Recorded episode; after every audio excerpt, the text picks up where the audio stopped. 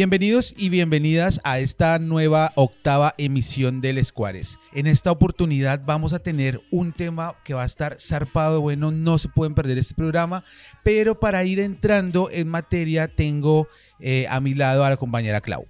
Hola, ¿cómo están? ¿Qué se cuentan? ¿Qué se dicen? Y vía WhatsApp, como siempre, nos está acompañando la compañera Jimena. Jimena, ¿cómo te trata esta nueva cuarentena? pues, parce, eh, creo que como a todos, ya como medio cansados, ¿no?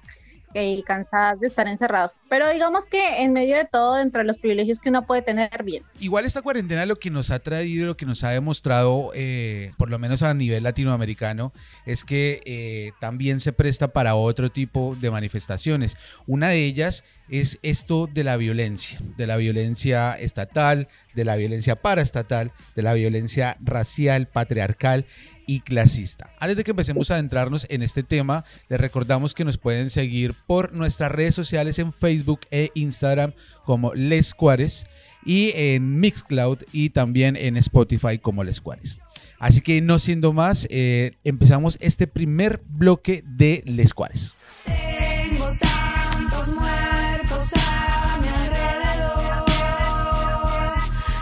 Bueno, y en este primer bloque vamos a estar hablando algo que nos ha traído carcomiéndonos la cabeza a lo largo y ancho de esta cuarentena obligatoria, que en realidad no sabemos si ya es obligatoria o si es una, un disciplinamiento social.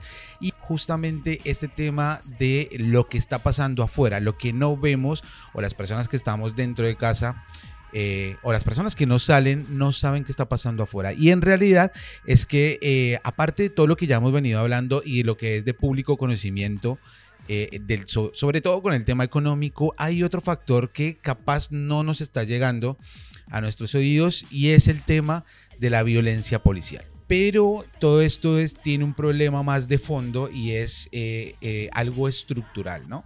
Algo estructural que se viene dando por lo menos aquí en Argentina, eh, la violencia policial empieza desde hace ya bastante tiempo y no solamente la violencia institucional de las Fuerzas Armadas de Seguridad se evidenció o se propagó contra la gente, sino también dentro de su núcleo, digamos, ¿no? Este es el caso de las Malvinas Argentinas y cuando fueron justamente eh, pibes entre los 14, 15, 16, 17 años, menores de edad, fueron eh, llevados eh, a combatir, digamos, contra su voluntad en muchos de los casos, sin una experiencia militar, sin una experiencia eh, de guerra, a combatir contra el ejército de Inglaterra, ¿no, Clau? Sí, totalmente. Y ahí es donde nos damos cuenta que esa violencia policial es una violencia institucional que es, estatal, ¿no? Y que excede y que se va a los distintos cánones de la sociedad, no solamente la población civil, sino que también a veces se ejerce eh, adentro de las mismas instituciones.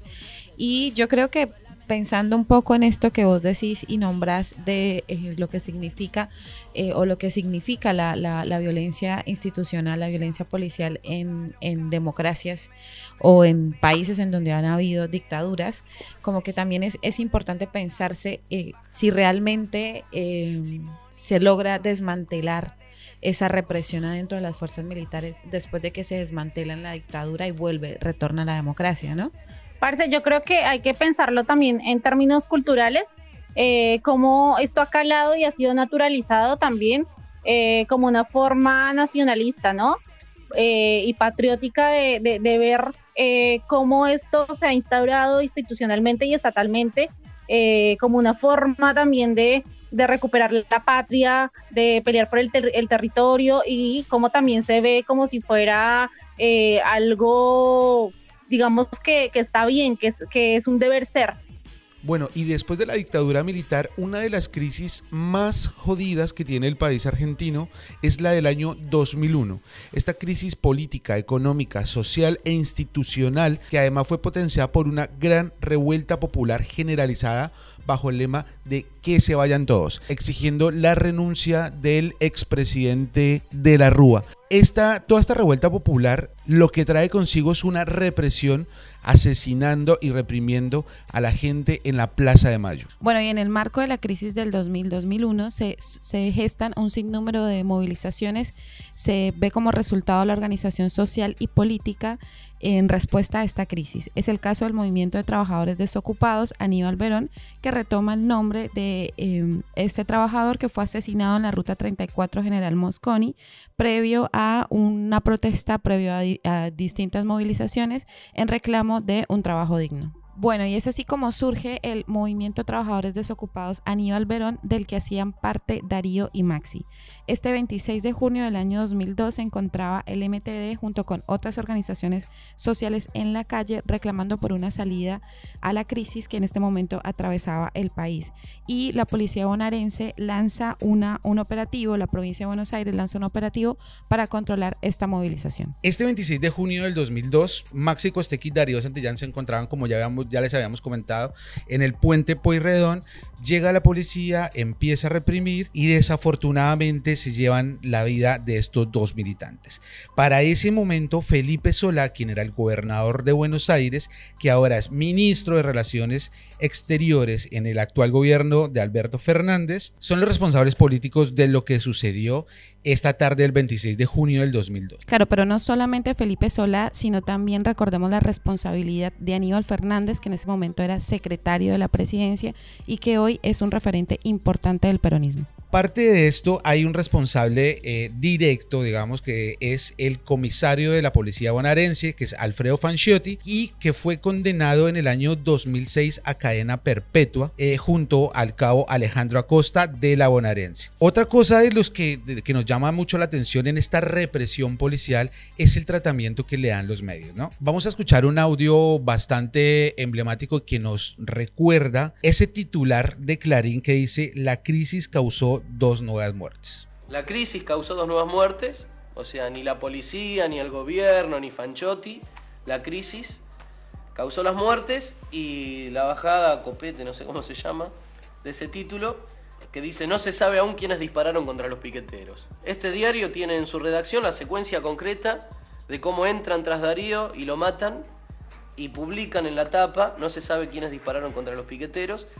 Eh, prácticamente como una decisión de encubrir o de minimizar las cosas eh, que después se termina contradeciendo con lo que sale a la luz los días posteriores, ¿no? Bueno, y justamente como lo nombraban, eh, ¿la crisis causó dos nuevas muertes? No, la crisis fue fomentada por, por, este gobierno, por estos gobiernos neoliberales y ejecutada de mano de la policía. Esto no, no fue la crisis la que causó las dos nuevas muertes, fue la policía, ¿no, Jime? Bueno, claramente eh, esto no responde a una crisis como está, se está evidenciando en este momento, en este contexto, sino que responde también a una estructura eh, y a una legitimación del Estado de estas dinámicas y estas prácticas fascistas. Y nos queda pensarnos que los responsables de ayer no son los salvadores de hoy. También hay uno de los casos más emblemáticos en Argentina y es el caso de Jorge Julio López, ¿no, Clau? Sí, estamos hablando de los desaparecidos, desaparecidas eh, en plena democracia, ¿no? Como que retomando un poco esto de si es posible desmantelar toda la represión adentro de, las fuerzas militares con solamente el regreso de la democracia, creemos que no, no es posible. Y esto lo evidencian en los casos como por ejemplo lo que estábamos hablando ahora de, de Darío y Maxi, pero también se evidencia en el caso de la desaparición de Julio López, que recordemos que Julio López estuvo retenido y legalmente por la dictadura a cargo de, eh, digamos, su represor principal de Checolás.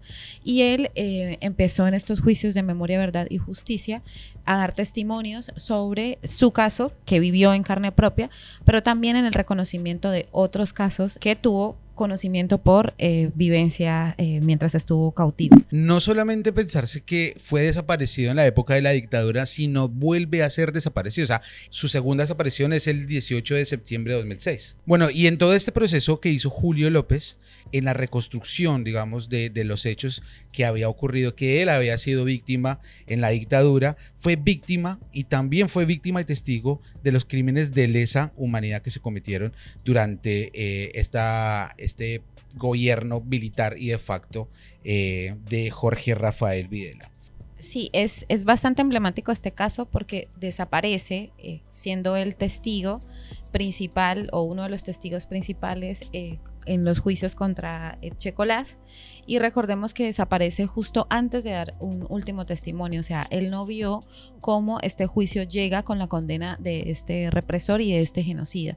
Es desaparecido y hay que hacer la denuncia que en, su momento el gobierno de Néstor Kirchner no hizo o, se considera para muchas organizaciones eh, de derechos humanos, de defensores de derechos humanos, me incluyo también en, la postura, que el, el kirchnerismo no hizo lo suficiente para investigar la desaparición y que hoy en día no se tiene ni idea de dónde está Julio López. Jime, ¿y vos qué pensás de todo esto de la, de la desaparición de Julio López y cómo esto ha afectado a la, a la memoria, ¿no? Y, también a la reivindicación de, de, todas estas personas que fueron desaparecidas y asesinadas en la dictadura. Yo creo que eh, también hay que ver que, desaparecidos, eh, que desapariciones eh, son las que se muestran y cuáles no y por qué, ¿no? Como entender cuál es el trasfondo de eso, porque eh, por ahí no se, no se tiene eh, conocimiento, no se hace la misma reivindicación de muchos desaparecidos y lo vamos a ver más adelante con los temas y, con los casos que vamos a tocar durante el largo del programa, pero eh, me lleva a pensar eso, como cuáles son los, los desaparecidos y cuáles son las vidas eh, que importan y que se les da visibilidad y a quienes no. Ahora, lo importante es pensarnos en estos momentos, digamos que estamos pasando de pandemia eh, y de un confinamiento obligatorio, es pensarnos cómo hacemos frente a esta represión sistemática que no solamente se viene dando por ahora en la pandemia, sino es de larga data. Sí, ni hablar. O sea, esta, esta represión es como, está muy atañada a lo que significa eh, e, el Estado, ¿no? Como que el Estado necesita sí o sí de, de, de, esta, de estos aparatos represivos. Pero pensemos mm, que si bien, o sea, como que hay quizás, no, no quiero decir una justificación, pero como que quizás estos procesos dictatoriales que vivieron muchos países en América Latina, como que dan también, eh, y, el retorno a la democracia, dan ciertas reivindicaciones a los que quizás la denuncia de la violencia policial y la violencia em, institucional se hace mucho más repudiable, pero no nos olvidemos, por ejemplo, de... Eh, los casos de, violencia en plena democracia, como por ejemplo en Colombia, que Colombia que se dice que es una de las democracias más viejas, más antiguas y más consolidadas de América Latina, pero veamos que este tipo de violencias también se evidencian en países que nunca hemos vivido eh, una dictadura, como por ejemplo el caso en Colombia. Y el caso de Colombia es un caso certero eh, justamente porque es un país que atraviesa, que está atravesando todavía por algo más así de 50 eh, años de violencia. Jime, vos qué eh, de primera mano estuviste o, tienes información sobre las madres eh, de los falsos positivos. Cuéntanos un poquito sobre, sobre esta experiencia. Bueno, justamente el año pasado, más o menos para octubre, estuvieron acá la Fundación de Madres y Víctimas de los falsos, de los mal llamados falsos positivos, eh, también hay que dejar en claro que eh, los falsos positivos, el nombre de falsos positivos fue dado por los medios de comunicación hegemónicos como un nombre pues bastante desacertado porque eh, en realidad son ejecuciones extrajudiciales, fue el nombre mediático que se le dio al tema de los falsos positivos y que en realidad son ejecuciones extrajudiciales y que en el marco legal hay que darles ese nombre.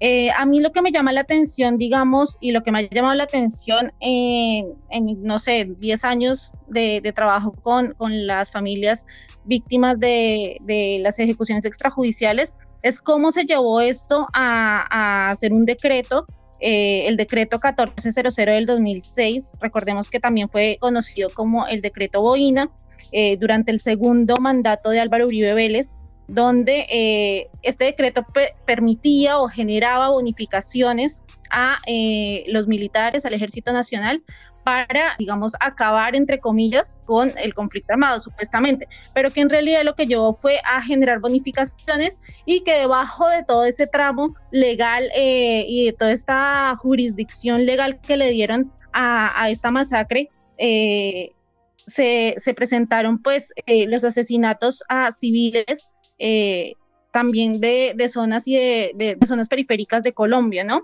El caso más emblemático, pues claramente es el caso de Suacha, de los 19 jóvenes de Suacha, desaparecidos, torturados y asesinados eh, en este contexto. Claro, recordémosle a la gente que nos está escuchando que es de acá de Argentina que los falsos positivos, los mal llamados falsos positivos, fueron una estrategia de guerra que utilizó el Estado colombiano a, través de sus fuerzas militares eh, para mostrar eh, cifras que eh, demostraban un aumento de bajas de la guerrilla, ¿no? O sea, y que básicamente esto que era, esto consistía en decir eh, con mentiras, invitar a gente eh, pobre, campesinos, campesinos. Con promesas de trabajo en su mayoría. Exactamente, con falsas promesas de trabajo, se los llevaban, los llevaban a lugares recónditos, rurales recónditos, allí eran fusilados y después eh, les ponían eh, equipamiento, armamento eh, como guerrilleros y eran pasados como esto, ¿no? Como, como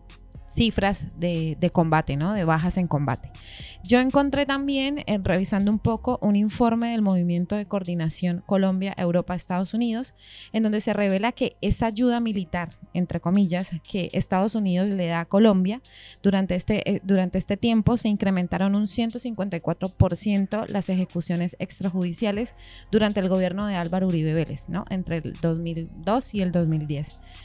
Entonces, eh, eh, es como pensarse esto, ¿no? Que hay una relación bastante estrecha entre eh, la ayuda que recibían los, los, los, militares o los, los estamentos militares Em, desde Estados Unidos y los casos de, estas e-, ejecuciones extrajudiciales. ¿no? Hay una relación bastante estrecha. Recibían estímulos y esos estímulos tenían que eh, ser validados con estadísticas y falsas estadísticas. ¿no? Se estiman alrededor de 4.716 muertes y se se estima también que el 70% de estas muertes todavía hoy están impunes. Eh, está bueno también como contarles a, nuestros oyentes que, son de acá de Argentina qué, qué significaban estos beneficios, ¿no? O cuáles eran las bonificaciones. Recordemos que habían bonificaciones de pagos económicos que llegaban hasta los 12 salarios mínimos, habían permisos, condecoraciones y nombramientos de cargos dentro de este decreto, que como les decía es el decreto 1400 del 2006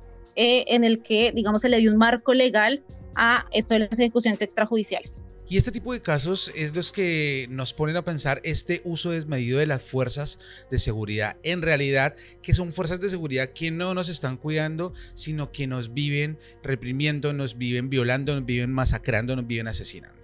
Y ciertamente los gobiernos democráticos también evidencian violencia institucional y policial. Vamos a escuchar un temita y ya volvemos con el segundo bloque de Les Cuares.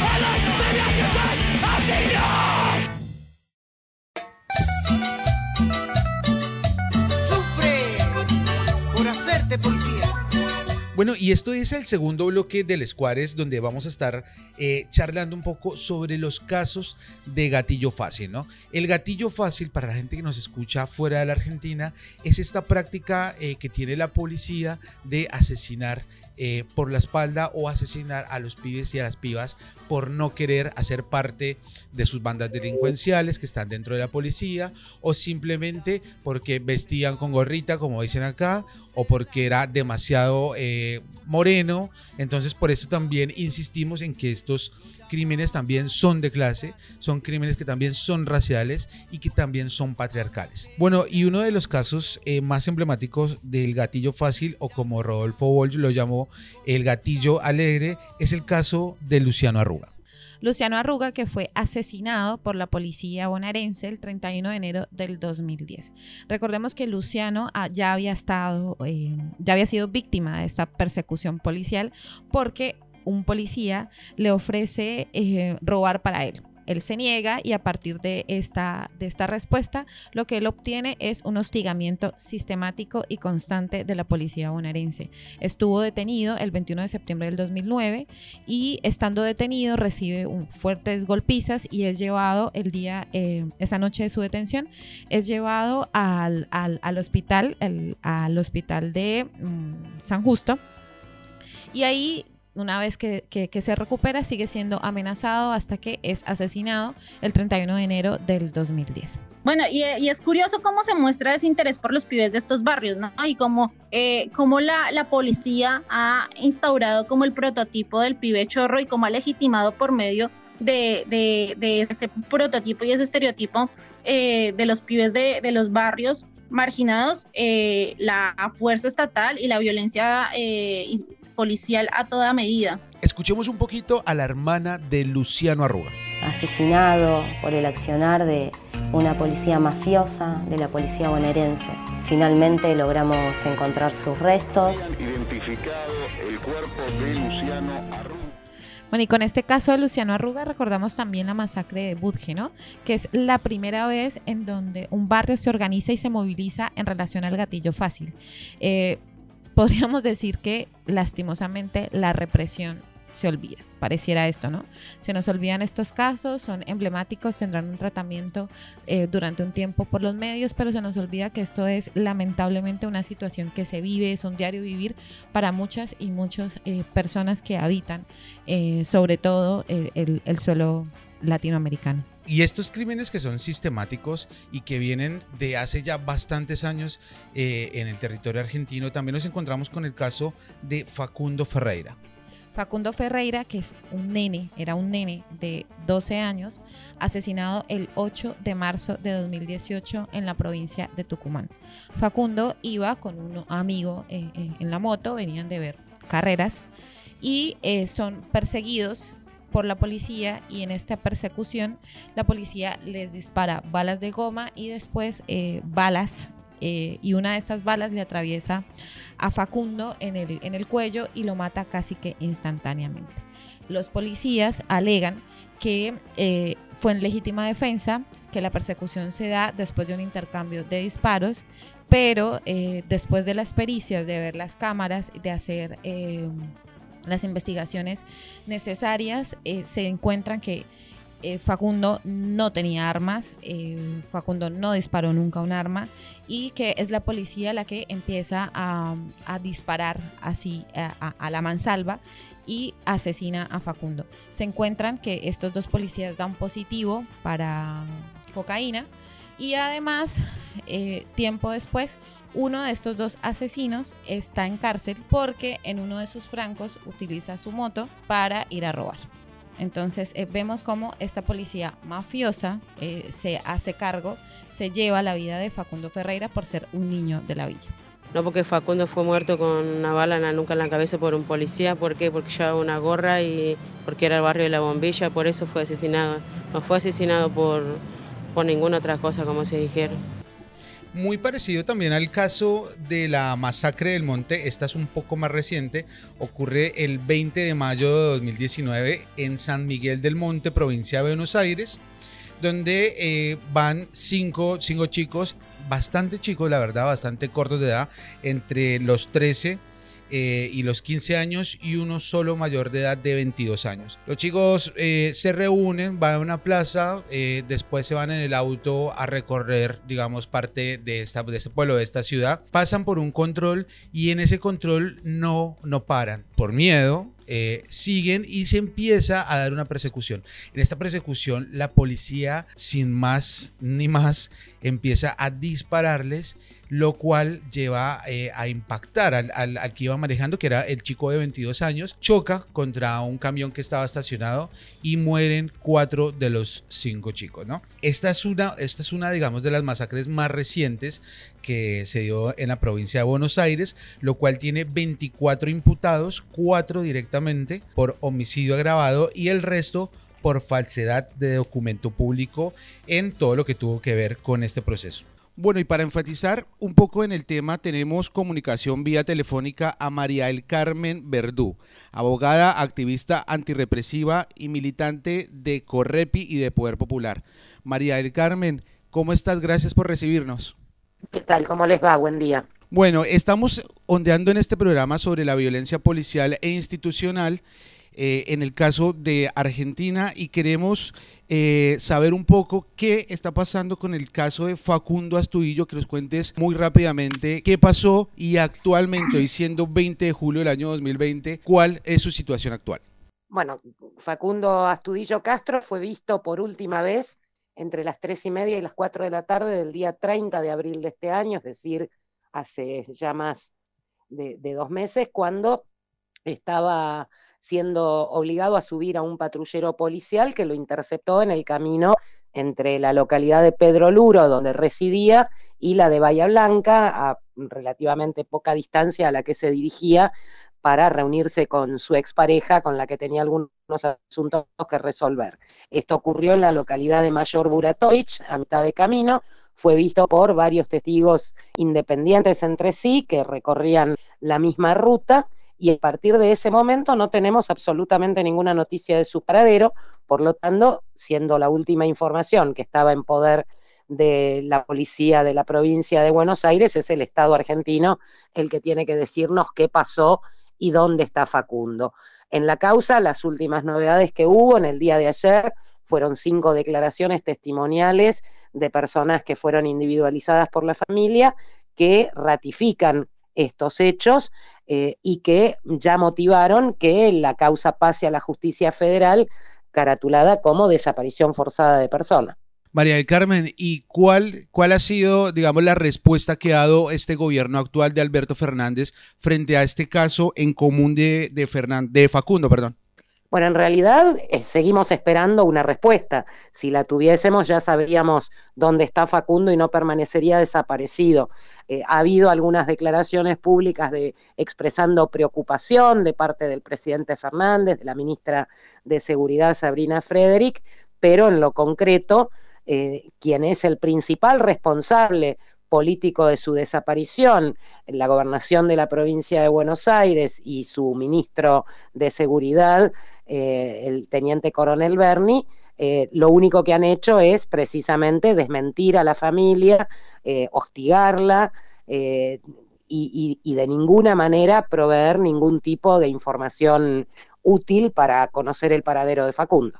Y en el tema comisarías, que también ha estado como muy movido en estos días, qué está pasando y cuál es el acompañamiento que está haciendo eh, Correpi. Mira, desde el inicio de la pandemia venimos diciendo que una de las poblaciones más vulnerables frente a la emergencia es la población de personas privadas de su libertad, en comisarías o en cárceles. En las comisarías se ha incrementado tremendamente la cantidad de personas detenidas precisamente a partir de detenciones específicas por violación del aislamiento. En la mayoría de los casos, detenciones de tipo arbitrario, discrecionales por la propia policía que no justifica, por ejemplo, la persona de alguien en la vía pública para hacer compras de cercanía, como ocurrió con Florencia Magalí Morales, por ejemplo, en la provincia de San Luis, en Santa Rosa del Conlara, fue detenida y apareció muerta en su celda al día siguiente. Esto mismo viene sucediendo a repetición a lo largo y ancho del país. Son casi 40 las muertes que tenemos registradas en lugares de detención desde el 20 de marzo a la fecha, muchas de ellas en comisarías y otras tantas, obviamente, en cárceles. Eh, María del Carmen, ¿cómo estás? Te habla Claudia. Mm, María del Carmen, yo quisiera preguntarte, em, porque tenemos entendido que Correpi es una organización que actúa autónomamente del Estado. Quisiéramos preguntarte cuál es la razón porque entendemos que la única manera de poder activar eficazmente en el ámbito general de los derechos humanos y específicamente en nuestro caso en la Organización Popular contra la Represión Estatal es fundamental ser independiente del aparato estatal. O sea, vos no podés pretender que la parte vigile, denuncie, señale al todo. Eh, por eso señalamos la necesidad de la absoluta independencia, no solo del Estado en general, sino de todos los gobiernos de todo tipo de dependencia de, carácter político y económico fundamentalmente. Sin independencia económica no hay independencia política, por eso somos también una organización autogestiva en materia de financiamiento. Nos sostenemos con los aportes de nuestros compañeros y compañeras a partir de los trabajos que cada uno, cada una desarrolla y de las colaboraciones de simpatizantes que, nos acercan a algún tipo de apoyo. María del Carmen, entendemos que a raíz de todo lo que ha ocasionado la pandemia y el confinamiento, eh, la gente no ha podido salir a trabajar y esto se ha habido evidenciado que por las fuerzas de seguridad, lo que la policía, la gendarmería o el ejército en algunas partes del país han eh, golpeado eh, o han reprimido a los trabajadores que salen a buscarse la changa diaria, que, viven de la changa diaria. Y este es el caso de lo que pasó en Rosario hace un par de días. Eh, cuéntanos un poco cuál es el, tema de Rosario y por qué hay otra fuerza que es la, Guardia Urbana Municipal y cómo, digamos, trabaja de, de mano con la policía. Bueno, pero es que precisamente el lo que venimos señalando desde el inicio de lo que es una medida correcta desde el punto de vista sanitario, como el aislamiento social preventivo y obligatorio, que no vamos a poner en discusión de ninguna manera eh, su efectividad para contener el avance del COVID-19, eh, al no haber sido acompañada por suficientes medidas de carácter asistencial, material, para que el 100% de la población pudiera cumplirlas en un país como el nuestro, donde el 40% de sus habitantes están en situación precarizada de desocupación, trabajando en negro, viviendo de changas, es decir, que si no realizan la tarea cotidiana día a día, no tienen un plato de comida para poner sobre la mesa de sus familias, era fundamental que se pudiese acompañar con esa asistencia concreta, real, con un ingreso, con un salario universal que alcanzara a todos y todas, eh, para que se pudiese cumplir efectivamente el ASPO. En lugar de eso, insisto, una medida sanitariamente correcta fue dejada para su implementación en manos de las fuerzas de seguridad, que por lo tanto era evidente que iban a producir este resultado de miles de denuncias, de hechos comprobados, con videos que se han podido filmar por parte de vecinos, vecinas, transeúndes, con grabaciones y demás, de situaciones no solamente de intercepción, de detención arbitraria, sino de aplicación de tormentos y los casos más extremos, por supuesto, que han llegado a la muerte o que han llegado a la desaparición forzada. Por eso lo que venimos señalando es que en la medida que no se resuelvan esas situaciones, que además tienen focos muy particulares en los sectores más vulnerables de la sociedad, eh, los vecinos y vecinas de los barrios populares, de las villas, las trabajadoras y trabajadores migrantes, el colectivo de personas LGBT y en particular dentro de este, muy especialmente el colectivo transgénero, transexual y travesti, eh, que necesariamente están expuestos y expuestas a tener que salir a la calle para, poder subsistir. En, el, en relación a lo de Rosario, bueno, la Guardia Urbana es una, fuerza de seguridad municipal que a su vez eh, tiene una tarea en coordinación permanente con las fuerzas provinciales y con las fuerzas federales que también actúan en la provincia, exactamente igual que en el resto del país, donde hay eh, distintos tipos de cuerpos y de agencias represivas a nivel municipal, provincial y federal. En este caso en particular intervino la Guardia Urbana eh, con, por supuesto, el apoyo de las fuerzas provinciales. Y para ir cerrando eh, esta octava edición de, de Les Cuares, quisiéramos saber todas estas denuncias, aparte de Correpi, ¿dónde se pueden encontrar? ¿En qué página los pueden contactar a ustedes? ¿Qué, redes sociales tienen para contactarlos? ¿Y de qué forma se, puede hacer un aporte a Correpi? Bueno, cualquiera que ingrese a nuestra página web, que es correpi.org, lo primero que va a ver es el flyer de la campaña financiera, porque naturalmente en esta situación estamos mucho más desguarnecidos y desguarnecidas que, de costumbre, porque justamente muchos de nuestros compañeros y compañeras han visto drásticamente reducidos o directamente cesados sus ingresos, por lo cual estamos dependiendo de la colaboración y el auxilio de colaboradores, de, simpatizantes que nos den una mano. Eh, allí también van a encontrar el centenar de notas que venimos publicando con cada una de estas denuncias puntuales o con informes y reportes más generales y también pueden comunicarse con nosotros y nosotras a través del correo electrónico correpi.fivertel.com.ar y a través de mensajes directos de cualquiera de las redes, de Twitter, de Instagram, de los Facebook, eh, tanto de la organización nacional como de las distintas regionales, Mar del Plata, Córdoba y Mendoza. Bueno, María del Carmen, muchísimas gracias por esta conexión. Esperemos que el caso de Facundo Astudillo sea resuelto de la manera más pronta y responsable y te mandamos un fuerte abrazo. Al contrario, un abrazo a ustedes y muchísimas gracias por el espacio. Y escuchábamos a María del Carmen Verdú, abogada, activista antirrepresiva y militante de Correpi y Poder Popular.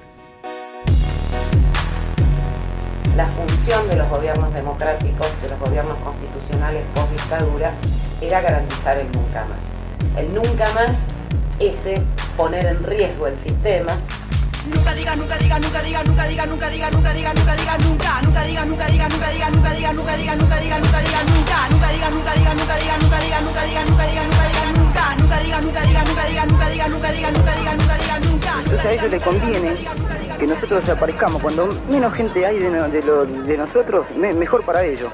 ¿Qué, ¿Qué es la democracia? Nosotros no, no entendemos lo que No sabemos qué defender la vimos nombrar nada más. Los mataron otra vez, vuelve a desaparecer el cuerpo de mi hermano, un humano sin derecho a ser. Las figuras de poder son piezas en este ajedrez. La policía es la misma, la de hoy y la de ayer. Somos una generación que se pregunta qué es desaparecer en democracia, qué es vivir en democracia. Si existe el hambre, la trata de personas y la racia en nuestros barrios al gatillo fácil lo que le sobreviene es el, sobreseimiento fácil. Por eso decimos son crímenes de Estado, digamos, detrás del hijo de puta que aprieta el gatillo, lo que hay es todo un Estado que va a intentar garantizar la impunidad de ese tipo. Yo, yo, I got my passport, nigga, chill. What? Oh, shit. Ya, paren de hacer maldad por ser la autoridad. Nos quieren controlar está bueno también recordar que en este contexto también se han presentado unas represiones eh, con unas lógicas bastante fuertes. Los hechos ocurrieron durante el mes de junio y fueron difundidos por Twitter, en donde se puede ver la brutalidad policial en su máxima expresión a miembros de una familia perteneciente a la comunidad COM en la localidad de Fontana, en el Chaco. La familia denunció que los policías golpearon violentamente a todos los que estaban en la casa. Hay una frase que me llama mucho la atención eh, que dijo uno de los policías durante la represión y es la siguiente, abro comillas, ya les tiramos alcohol, ahora ¿quién les prende fuego? También recordemos que las mujeres que estaban en la casa fueron agredidas física y sexualmente. Quizás una de las, de las últimas acciones de la policía con más sevicia y sobre todo ahora en todo este mierdero del coronavirus. Otro de los casos eh, que quisimos traerles acá a Les Cuares es el caso de Luis Espinosa. Esto ocurre más exactamente al norte de Argentina, la provincia de Tucumán, en Simoca, donde los hermanos Luis y Juan Espinosa iban eh, por un camino rural a caballo.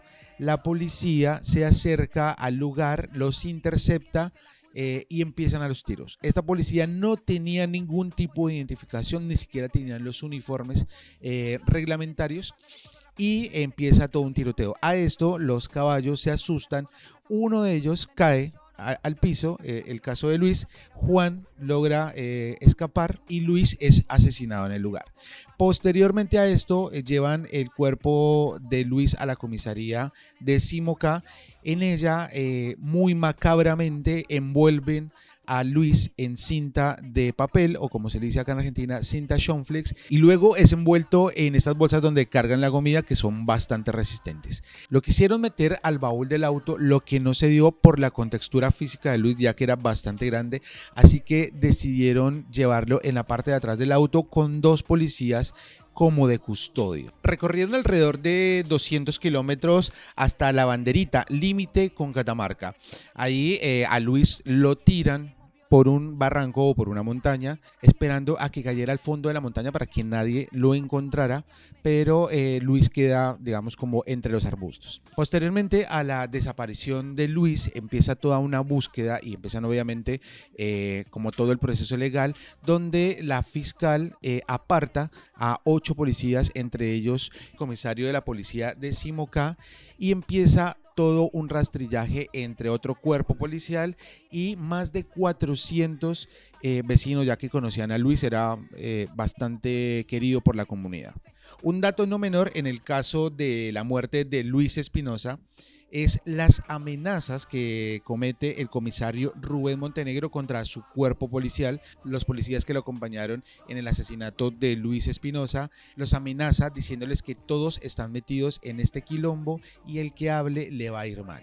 Dos de los policías se vieron atacados, digamos, y como dicen popularmente, cantaron. Hablaron eh, frente a la fiscalía y contaron eh, la realidad de cómo habían sido todos estos hechos. En la actualidad todavía es tema de investigación y bueno, esperemos que eh, se resuelva lo más pronto posible y que los culpables paguen eh, en este caso del comisario Rubén Montenegro y los otros policías que se vieron involucrados en, esta, en este crimen de Estado. Y este caso de Luis me recuerda también el caso de Daniel Solano.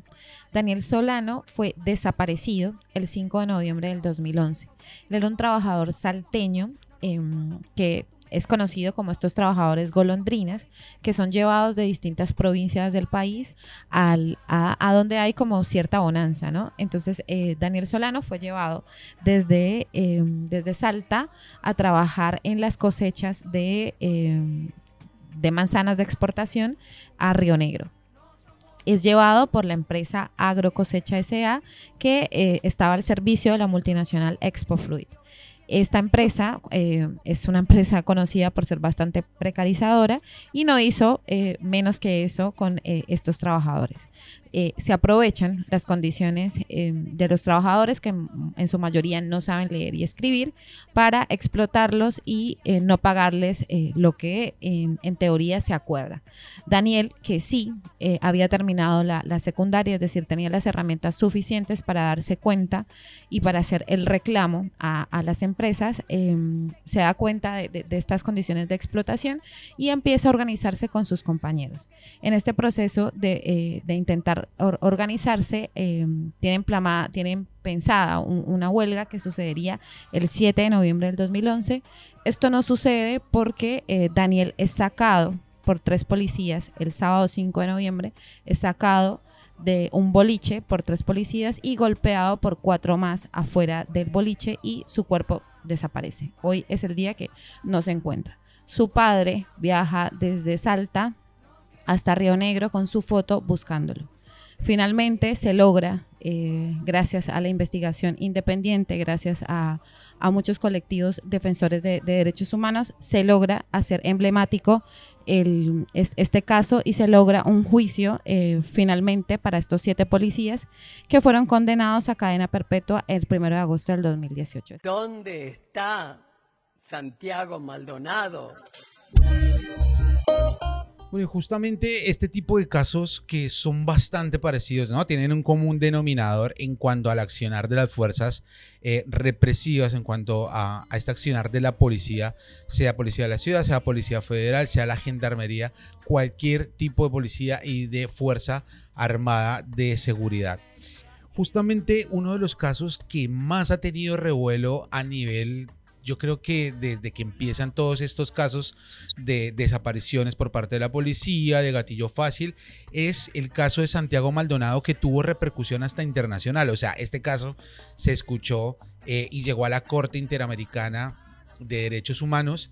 Este caso de Santiago Maldonado se da en pull-off en resistencia en, en el Cusamen, en Chubut. Esto es el sur de la Argentina. Bueno, después de la desaparición el 1 de agosto de 2017, aparece el cuerpo de Santiago el 17 de octubre del año 2017.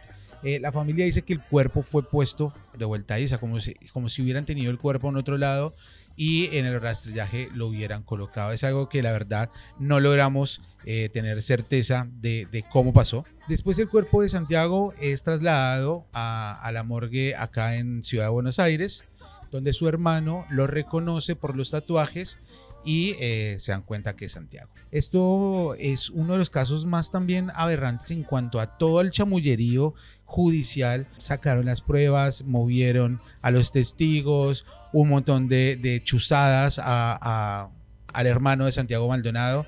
Caso bastante complicado, ¿no, Clau?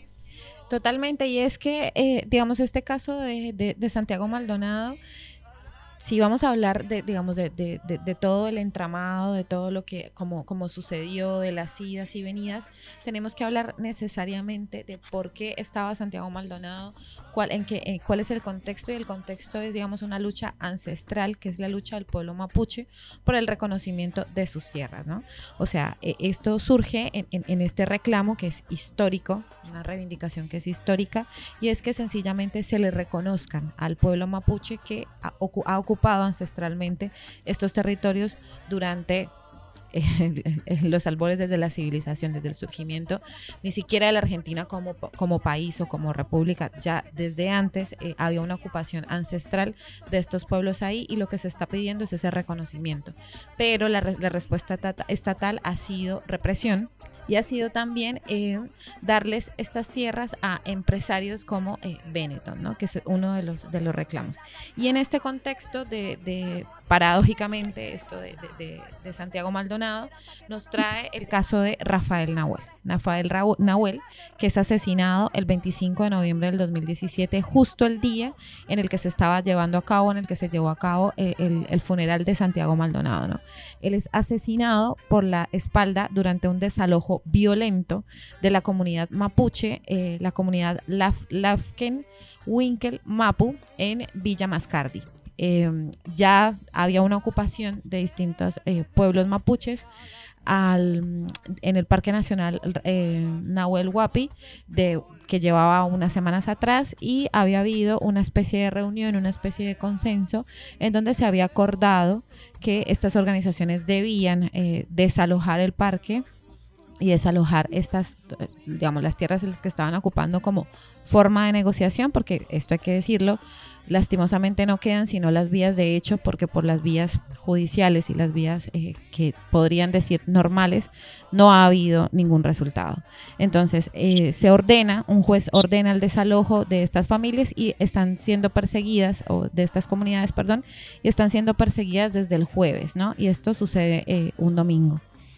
Eh, en esa en esa desalojo por la fuerza eh, es asesinado por la espalda por parte del grupo el grupo Albatros de la Fuerza Naval Argentina eh, de prefectura. Básicamente son judicializados por un juez, pero este juez reconoce o este juez indica que lo que hubo fue un enfrentamiento entre este grupo, la prefectura, y la comunidad mapuche, cuando realmente no es así porque se ha podido demostrar, se, hicieron las pericias y también se demuestra que no hubo más armas, sino las armas que tenían este grupo de la prefectura, que esta comunidad no tenía eh, en su poder ninguna armas y no hizo ninguna accionar, es decir, que el asesinato es totalmente un caso de gatillo fácil o es un caso de el uso desmedida de la fuerza, la represión fue una represión violenta y no fue un enfrentamiento.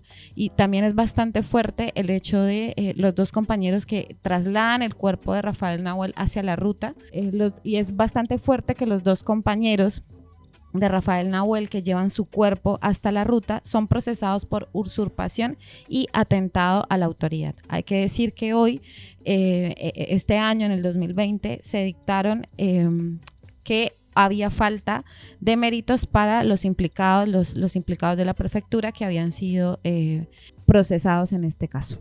Y estos casos, el de, el de Rafael Nahuel y el de eh, Santiago Maldonado, como que nos dejan pensando que si hay desaparecidos buenos y si hay desaparecidos malos, ¿no? Porque el tratamiento mediático, o sea, veíamos, no sé, al, al kirchnerismo, veíamos a todo, todo el mundo pidiendo eh, justicia, pidiendo la aparición con vida, después eh, pidiendo que se esclarezca la verdad de cómo desaparece Santiago Maldonado, justicia por Rafael Nahuel, pero porque eran oposición hoy ante los casos que hemos venido comentando de desaparición en pleno gobierno de eh, Alberto Fernández, pareciera que eh, eso no importa, no importa porque el cuadro político no es el oficialismo. Entonces, como no son oposición, pareciera que el tratamiento que se les da o no, los vemos en Twitter haciendo la denuncia eufóricamente, convocando movilizaciones y demás por la aparición con vida de Facundo Estudillo, ni por la justicia, por Luis Espinosa, por, por, estos distintos casos que les hemos venido comentando en, en este 2020, pareciera que eso no existe, ¿no? Pareciera que estos desaparecidos, como son dentro de un oficialismo,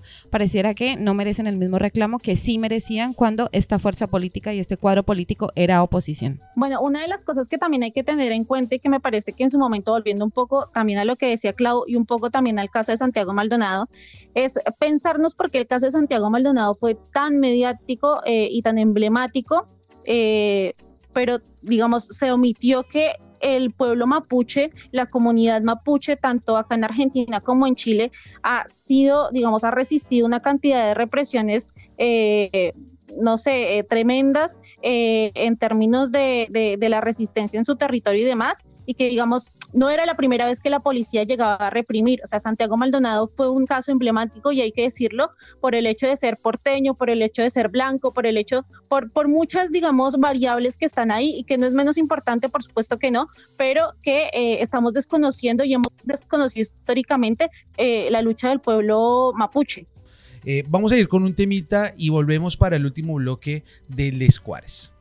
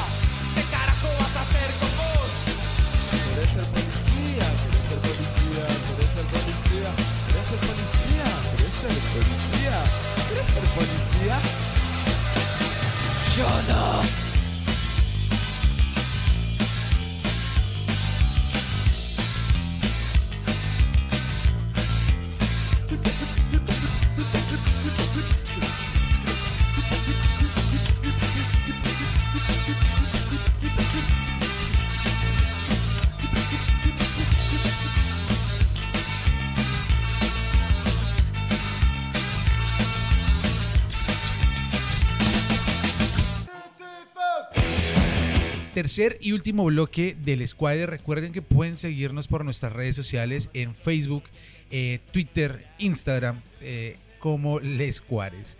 Y que también pueden escuchar nuestros programas por las plataformas de Mixcloud y Spotify. Bueno, pero en este tercer bloque yo creo que vamos a ir haciendo un pequeño recorrido por dos de los países que más han venido sufriendo violencia policial. Uno de estos casos de estallido social es el caso chileno, ¿no, Jimé?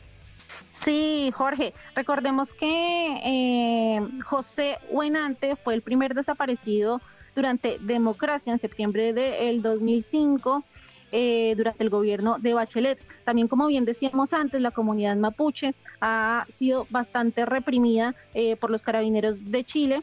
eh, como es el caso de Brandon Huentecol, de 17 años, caso que es bastante representativo, como es el caso de Camilo Catrillanca, asesinado por la espalda, quien recibió un tiro en la cabeza en el 2018. También recordemos el caso de Macarena Valdés, quien fue asesinada por los carabineros de Chile eh, y fue presentada como si se hubiera suicidado. Después, con la presión de su familia y de la comunidad Nehuen, eh, se hizo una segunda autopsia donde establecieron que Macarena ya estaba muerta cuando eh, fue colgada. Después, durante el estallido social que se presentó en octubre del año pasado, también quedaron eh, víctimas de esta brutalidad policial, como eh, lo fueron las víctimas de trauma ocular. Recordemos el caso de Gustavo Gatica, quien perdió los dos ojos, de Fabiola Campillay, de Nicole Cram, que es colega, fotógrafa y realizadora audiovisual. Y recordemos este caso que es bastante fuerte, que es el caso de Daniela Carrasco, conocida como la Mimo, quien apareció ahorcada después de ser violada y torturada por carabineros de Chile. También es importante recordar eh, durante el estallido social la muerte de Mauricio Fredes de la primera línea y la muerte de Jorge Herrera, conocido como el Neco, eh, del compa de la Garra Blanca.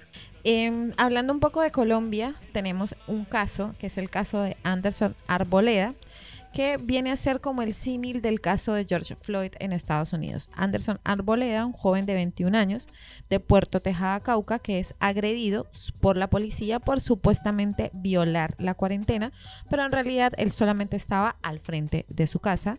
Es golpeado brutalmente por la policía en repetidas ocasiones y eh, tanto es así que queda em, en muy mal estado, es llevado al hospital, en el hospital de Puerto Tejada no puede tener la atención suficiente y se lo lleva, se lo traslada a la ciudad de Cali a un centro de mayor complejidad en donde finalmente muere debido a la gravedad de eh, sus golpes. Este caso también eh, nos lleva a los desalojos en el del SMAT en Bogotá. El SMAT el es el escuadrón antimotines que eh, viene realizando desalojos en plena cuarentena, en plena pandemia, eh, desalojos ordenados por la alcaldesa Claudia López. Eh, estos desalojos que son en barrios eh, periféricos de, de la ciudad de Bogotá, pero que también eh, han llevado, digamos, eh, a desalojos de comunidades indígenas que han sido desplazadas también por la violencia, que están en Bogotá eh, buscando un futuro mejor y que también han sido de- desplazados de esta forma violenta por este escuadrón antimotines.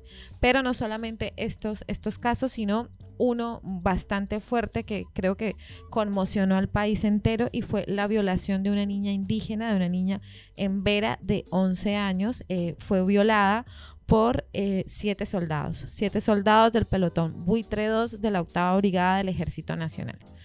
Estos militares secuestraron a esta niña, eh, que hace parte del resguardo indígena Docau del de Pueblo Rico, eh, fue secuestrado durante alrededor de 15 horas el domingo 21 de junio y fue abusada por cada uno de estos soldados. Después de 15 horas de búsqueda, la niña aparece al lado de una quebrada, al lado de, un río. Eh, es encontrada por su, por su hermana, su mamá y el gobernador de la guardia del, del Cabildo Indígena. Ella relata lo que le sucede. eh, con, el, con el gobernador indígena van hasta el- en donde se encuentran la- la- lo- los militares y estos militares son expulsados de la zona. Digamos que hoy en el resguardo indígena no se permite la entrada de militares debido a este suceso y debido a que se considera que no hay ninguna mujer ni ninguna niña a salvo mientras haya presencia de eh, las fuerzas militares en estos territorios. Una reflexión que me queda a mí después de este programa es que precisamente la represión es una constante de cualquier Estado que defiende los intereses de una clase dominante, ¿no? Como que el Estado necesita sí o sí de las fuerzas policiales, de las fuerzas represivas, en cualquier forma, porque necesita de esa fuerza precisamente repres- represiva para poder establecer estas políticas de desigualdad que sostienen este sistema eh, capitalista que es explotador y que precisamente protege a, los represores, ¿no? Mu- Muchas veces el papel de las fuerzas eh, militares, policiales y demás es precisamente proteger a quienes eh, se llevan, eh, saquean nuestros territorios y saquean nuestros cuerpos. Creo que esa es como mi reflexión de este programa. Creo que después de todo lo que hemos hablado, una de las cosas que a mí más me genera como repudio claramente, pero además también como que me genera ruido y me genera incomodidad es eh, obviamente que estas, estas prácticas, ¿por qué se vienen dando, no? Y por qué se vienen legitimando, porque se vienen naturalizando, a qué responden y a quién responden. O sea, eh, esto de, ver a los pibes de las poblaciones, de ver a los pibes de las comunidades como una amenaza, de ver al indígena como una amenaza, de ver eh, a los estudiantes, de ver a los campesinos como una amenaza, pues también responde a unas prácticas y a unas lógicas fascistas, ¿no? Entonces, y en ese sentido, creo que también es responsabilidad de la sociedad, de nosotros eh, y de nosotras, eh, poder hacer visible eso eh, y buscar la forma de, de, seguir visibilizando todos los casos, no solamente los mediáticamente los que se muestran mediáticamente o los que son mediáticamente expuestos, sino también los que no justamente hay que pensarse para quién trabaja la policía y cuáles son los intereses de los que están arriba y utilizan a eh, estas fuerzas como represoras. ¿Qué es lo que, qué es lo que tanto no quieren que hagamos? Que no, no quieren que, que hablemos, que nos organicemos, ¿no? Entonces ahí es cuando la policía entra a jugar ese papel de callarnos, eh, de reprimirnos, de asesinarnos, justamente por pensar distinto. Eh, yo creo que con esto nos vamos en esta octava ocho programas ya de, de Les Cuares. Esperamos que este programa eh, nos sirva, yo creo que a todos. Y si les gusta, compártanlo. Pásenlo, roten el link. Así eh, estos temas no solamente se quedan entre nosotros y que puedan darse a conocer por todo el mundo. Esto fue Les Cuares. Chao, Clau. Chao, compas. Un abrazo. Y nos vemos, compa Jime. Chao, chao, que estén bien. Nos vemos, larga vida. Y recuerden algo, solo el pueblo salva al pueblo.